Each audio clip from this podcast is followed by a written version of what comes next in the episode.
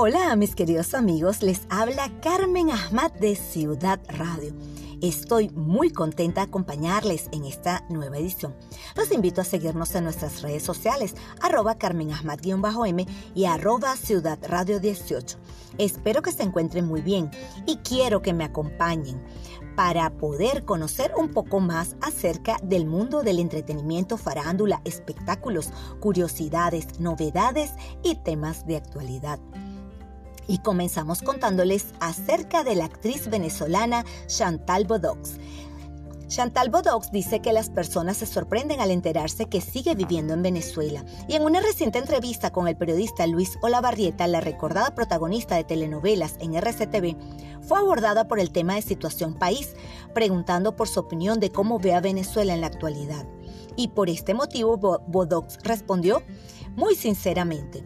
A mí me dicen, ay, qué bueno verte aquí. Yo siempre he estado aquí, yo viví la cola y el bachaqueo. Yo compartí sacos y bultos de harina pan con mis amigas, el apagón que marcó las vidas de todos nosotros. Es decir, que yo nunca he dejado de estar viviendo acá en Venezuela. La gente asumió que yo también me había ido, pero aquí estoy. Piensa que no vivo aquí y la realidad es que estoy acá. A veces no estoy nada balanceada, sufro ataques de ansiedad, Internet lo muestra todo. Venezuela no se arregló. Hay cosas que han mejorado como todo. Uno no anda por, por, la vida mostrando los trapos sucios. Así lo dio a conocer. Finalmente, Bodox aseguró que el país le hace falta mucho para poder arreglarse. Sin embargo, le confirmó a Olavarrieta y a los espectadores que no tiene planes de emigrar. Y también les vamos a contar acerca de Luisette Materán. Los fanáticos no apoyaron que esta Miss cenara con el presidente del Miss Grand International. Materán ya se encuentra en Indonesia como parte de su participación en el Miss Grand International, sin embargo no todo ha sido color de rosas para la criolla. Hace pocos días, la reina de belleza eh, venezolana, Luisette Materán, sorprendió al público al anunciar que sería ella quien viajara a Indonesia en lugar de Sabrina Denarik para representar a la nación en el Miss Grand International aunque muchos la han calificado como una de las favoritas por el público internacional para llevarse la corona, debido a que está muy bien preparada. No todos han opinado lo mismo. Y por supuesto, Materán quedó fuera del listado de las reinas que acompañarían a Nawat Itzaragdisil en una cena privada para comenzar a ganar puntos extras ante el presidente de la reconocida organización. Las 10 mises que estarían con Nawat serían escogidas por el voto del público, por lo que sorprendió a muchos ver que de hecho Luisette no figurara en el listado para esta ocasión tan importante. Sin embargo, en redes sociales varios internatos aseguraron que esto no desmerita el trabajo que está haciendo la venezolana. También la Miss Venezuela International, Isbel Parra, informa que sufrió un terrible accidente. Recientemente la reina de belleza compartió en sus historias de Instagram el terrible accidente que tuvo mientras se encontraba en la quinta Miss Venezuela. A través de las redes sociales compartió una triste noticia con sus seguidores en sus historias de Instagram. Y es que la criolla informó que sufrió un terrible accidente mientras estaba recibiendo sus clases en la quinta Miss Venezuela. Eh, publicó una fotografía en donde mostró sus golpes, las cuales em, eh, fueron específicamente en sus rodillas y parte de sus muslos. Así es, el accidente habría ocurrido cuando la reina de belleza estaba bajando las escaleras de la conocida Quinta Morada con unos zapatos de tacón muy altos y explicó que este accidente le dejó algunas consecuencias. Tengo unos terribles raspones, como pueden ver, y quemaduras de segundo grado. También les contamos que mm, Carolina Herrera recibirá el premio Toda una vida profesional de las manos de la reina Sofía de España. Esta diseñadora venezolana, Carolina Herrera, está considerada como la diseñadora hispana más reconocida del mundo y su marca ocupa uno de los puestos más relevantes en la moda americana, con presencia en más de 140 países. A sus 83 años de edad, la criolla cuenta con una larga y fructífera trayectoria profesional en el mundo de la moda, pero también ha estado vinculada en todo momento con causas solidarias. A lo largo de su vida se ha dedicado a ayudar a un sinfín de problemáticas mundiales como la lucha contra el cáncer, la malnutrición, así como otros que promueven el bienestar de la infancia y la igualdad de la mujer. Los premios sociales de Fundación Mafre decidieron premiar este año la trayectoria profesional y humana de la empresaria y diseñadora de moda venezolana Carolina Herrera. Y eh, la esposa venezolana de Chayanne enloquece las redes con unas fotos. Y esta mm, venezolana, esposa del cantante Chayanne, el martes 4 de octubre celebró aniversario de vida y por esta razón su hija Isadora Figueroa publicó unas imágenes de su madre para elogiarla en este día muy especial, compartiendo a través de su cuenta de Instagram un carrete de fotos de su madre en momentos especiales y por este motivo internautas no pudieron evitar quedar sorprendidos con la belleza de la esposa del reconocido cantante boricua, agregando que sigue conservando su belleza intacta a sus 54 años de edad. Los usuarios no pudieron ocultar el gran parecido que tiene la cantante venezolana Lele Pons con Marilisa, quien por cierto es su tía, recordando que la madre de la influencer Ana Maronese es hermana de la esposa del puertorriqueño. Y seguimos con buena información, la sorpresiva noticia de Pelé que sacude al mundo del fútbol.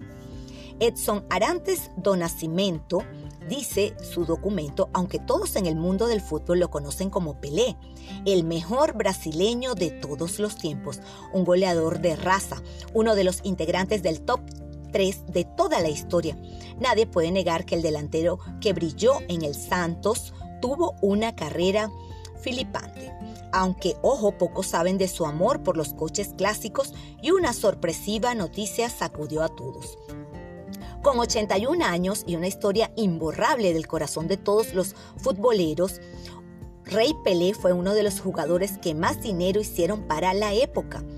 Es cierto, no se compara la fortuna que facturan Lionel Messi, Cristiano Ronaldo y compañía, pero igualmente al 10 siempre le alcanzó para darse ciertos lujos, entre ellos los autos de lujo.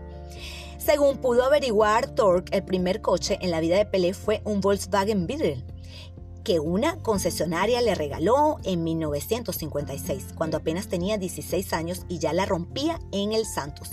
Luego compró varios más, un Aero Wheels 2600, un BMW IZ y un Mercedes-Benz W111 Limousine. Aunque su delicado estado de salud lo llevó a tomar una decisión que pocos pudieron entender.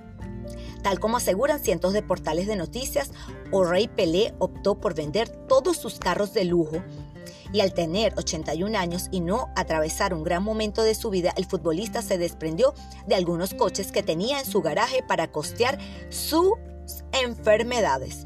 Además, tampoco podía disfrutarlas desde su cama. Mientras tanto, todo el fútbol se solidariza con él y reza por su recuperación.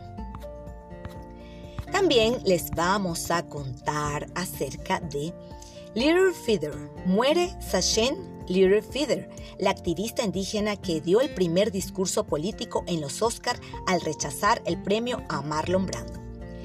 La activista indígena que en 1973 rechazó el premio Oscar que la Academia de Hollywood le dio a Marlon Brandon por su papel de Vito Corleone en El Padrino murió este domingo a los 75 años de edad.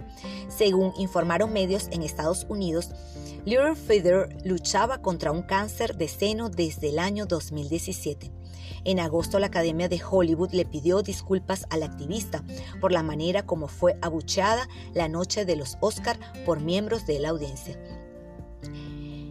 Sachin, quien denunció en su discurso el maltrato de la industria de Hollywood hacia los nativos americanos, fue también criticada en ese momento de leyendas como Raquel Welch, Clint Eastwood y Michael Caine por haber interrumpido la ceremonia.